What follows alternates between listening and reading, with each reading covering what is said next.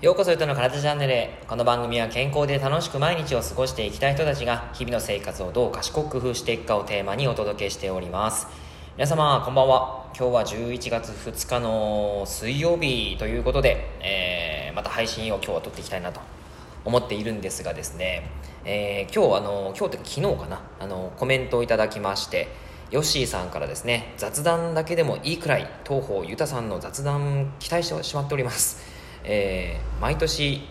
えー、毎年体重が2 3キロ増えるんですがどうやってセーブしたらいいか対策をお願いします。ということで、えー、コメントいただきましたので、まあ、雑談兼、あの体重のセーブの仕方ということをですねお話ししていきたいなと思っています。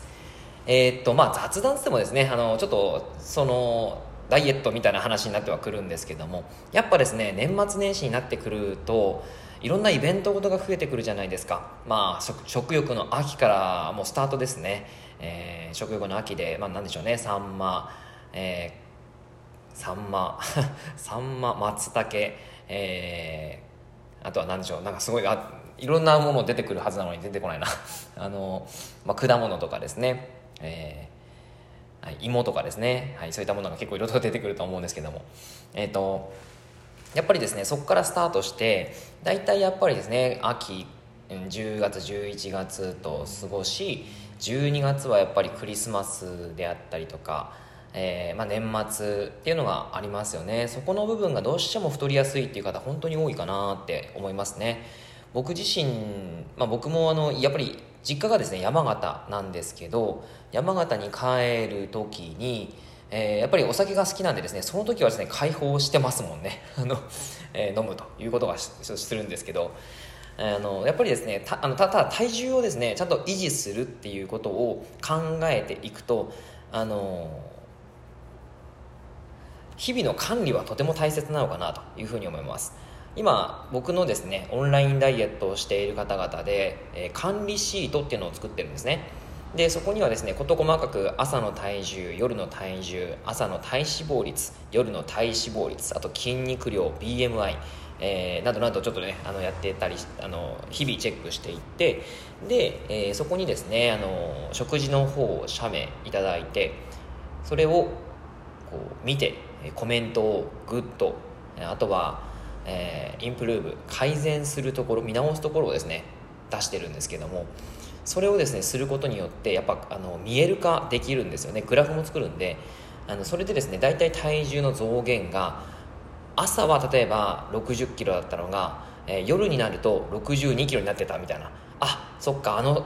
食事かみたいな感じで見えるわけですよ。やっぱりあの体重を日々測っていないとは分かんないじゃないですか。あの食べたものがですね自分の体にどう影響しているのかっていう。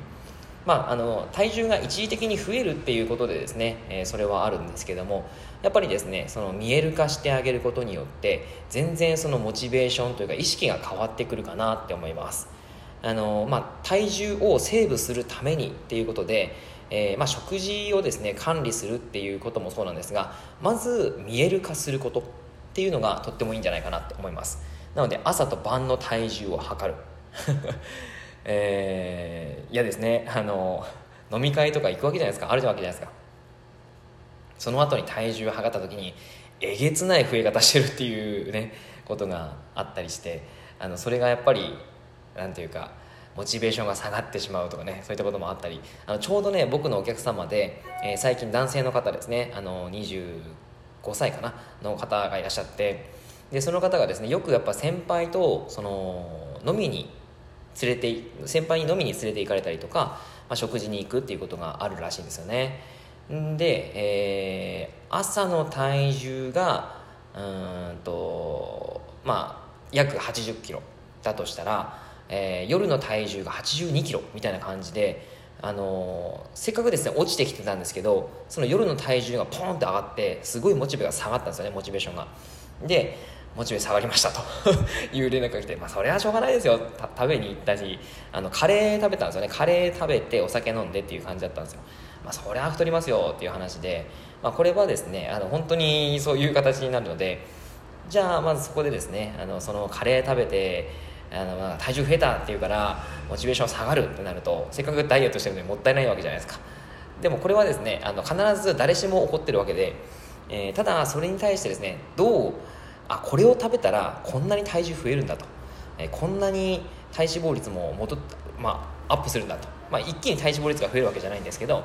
えー、体重、まあ、目安としてですねやっぱり上がったりするからそういうものを見てですねあのちゃんと次はじゃあこういうことを食べこういうものを食べるないようにしよう食べないようにしようとか食べる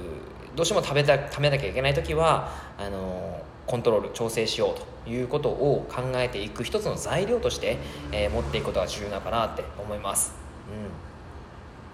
うん。やっぱね、あのー、気づかぬうちにっていうことが結構多いわけじゃないですか。体重とか、えー、特に。体、まあ、自分の脂肪もそうですね、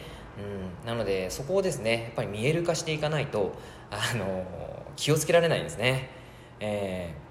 僕は今体重とかですねあんまり気にしてないので全然測ったりはしないんですけどでもたまにやっぱ測ったりするとびっくりする時ありますもんね。お体重なんか増えてたな結構みたいないう感じで。はい。そういったのも結構あのあるのでえー、ぜひですねそういう体重を測る。体脂肪率を測る。そんな形で、えー、そのまずは見える化していただくといいんじゃないかなというふうに思います。はい。年末年始ここからが皆さん勝負でございます、えー、もちろん美味しいものを食べる日はあっていいけどちゃんとそれはコントロールしなきゃいけないかなと思いますんであのぜひね見える化してもらえたらなと思います。はい僕自身もですねあのーまあ、年末年始に向けて、えーまあ、年末年始というかですね来年に向けてですね僕の場合は。僕がですねあの、えーと、来年の6月に向けて6月にやっぱ大きなイベントがあるんでそこに向けてですね体づくりをしていきたいなというふうに思っていてですね改めてあの自分の体を、えー、作り直すことをや取り組んでいこうかなというふうに思ってるんですけどやっぱね、あのー、本当に 自分だけの、えーとなんだろうな自分だけでやるよりかは誰かに頼んでやった方があのモチベーションがやっぱ高くなるというのとやっぱりあのなんでしょうねやってもらえるっていうのがいいですよね、はい、そこら辺をですね今回はちょっと試してみようかなと思っております、えー、皆さんはいかがでしょうかね。あの多分年末年始この11月ですけどもやっぱり年末年始に向けて忙しくなってきますよね。バタバタしてやっぱりあのいつの間にか時間が過ぎていたということであの例えば断捨離昨日もですねあの僕の今運営しているオンラインサロンの方であのメンバーさんと断捨離の話をしてたんですけど、ね、やっぱりあの結構すぐ時間過ぎちゃうじゃないですか。で断捨離をちゃんとしないとやっぱりこう、ね、気持ちよく年越しを迎えられないということで、えー、断捨離するといいかなと思うんですけどね。あのこれがですねやっぱりあの断捨離しようしようと思っててもいざあの休みの日になってもやらないんですよね。で、えー、結局年末になってバタバタしてやると。であんまりこう片付けられなくて年を腰を迎えるということが結構あないですか、えー、僕あるんですよね、えー、でも今回僕ですね引っ越ししたのでもう相当捨てたんですよね荷物を。荷物じゃねえあの今までのものをですね。はい、まあ、引っ越しって本当良かったなと思うんですけどね。はいあの はい、子供たちが騒いでおりました、はい、聞こえましたか、えー、ということでねやっぱり断捨離っていうのは本当にあのきっかけがないとですねなかなか難しいかなと思うんであのもし、えー、休みがあってちょっとやりたいことをあの断捨離だという方はですね計画的に、まあ、毎週毎週ちょっとずつ捨てていくみたいな感じにしてあげるといいんじゃないかなって思います。はい、意外とね場所取りますからね物ってね。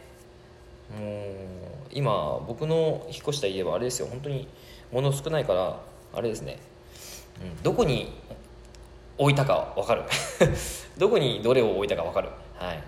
それが一番ですよね。あれどこだっけ？みたいなね。あの結構あるじゃないですか。あれどこ置いて？って探す時間ももったいないし労力ももったいないじゃないですか。なのでやっぱりねちゃんとあの分かるぐらいの荷物ものなのかなって思いあのやっぱりねそんぐらいにしてあげた方がいいんじゃないかなってすごくあの自分自身が感じてますね。いや気持ちいいですよ。断捨離するとですね、はい。まあ、僕あの引っ越しでやったからもういいんですけど 皆さんはこれからですね断捨離する方もいらっしゃると思うんですけどはい。応援しております。はい。えー、まああとはですねあのなんかちょっと雑本当雑談みたいになっちゃうんですけどえー、明日から大阪なんですよね僕。大阪出張で、えーと、イベントをしてきます。えー、っと朝早いんですよね出発が。6時ちょっとの新幹線だな、うん、6時ちょっとの新幹線です。いや引っ越ししてですねあの、まあ、駅に近くなったんであのいいかなとは思うんですけどあの初めてね、えーと、駅にま歩いて、えー、行ける距離なんで駅に、まあ、そう歩いていくんですけどちょっと時間感覚が読めなくて難しいなと思いながらでもまああの早めに出な出なきゃなと思っています。なので何時起きですか？5時6時だから6時ちょっとだから5時ぐらいですか？5時少し前かもしれないけどはい。そこら辺でねあのちょっと頑張っていきたいなと思っております。はい、であの大阪着いたらですね、えイベントであの僕がラディカルフィットネスっていうのをやってるんですよね、え、格闘技系のエクササイズであったりとかダンス系のプログラムとかあとはステップ台を使ったエクササイズとかえ、バーベルを使った筋トレ系とか、まあ、そういったですねあのグループエクササイズで全世界にすごくたくさん入ってるプログラムなんですけどもそれのですねあのイベントということであのさせていただきます。明日は3本、えー、60分3本です。なので何分ですか？180分ですね。うん。180分動きまくるわけですよ。皆さんどうですか？180分動くって。最近運動不足だっていう方はですね信じられないと思うかもしれないですけどあやってくるんです。はい頑張っていきます。はい、あの時間がですねもうだいぶあの喋りすぎちゃったので時間が押してきちゃったので、えー、ここいらで終了したいと思います。また大阪でもですね、あのー、配信できたら配信します。ぜひよかったら聞いてください。では今日は以上になります。内容がいいなって思えたら周りの方にシェアしていただくと嬉しいです。またいいねマークやフォローしていただくと励みになります。今日もラジオを聴いてくださってありがとうございました。では良い一日を。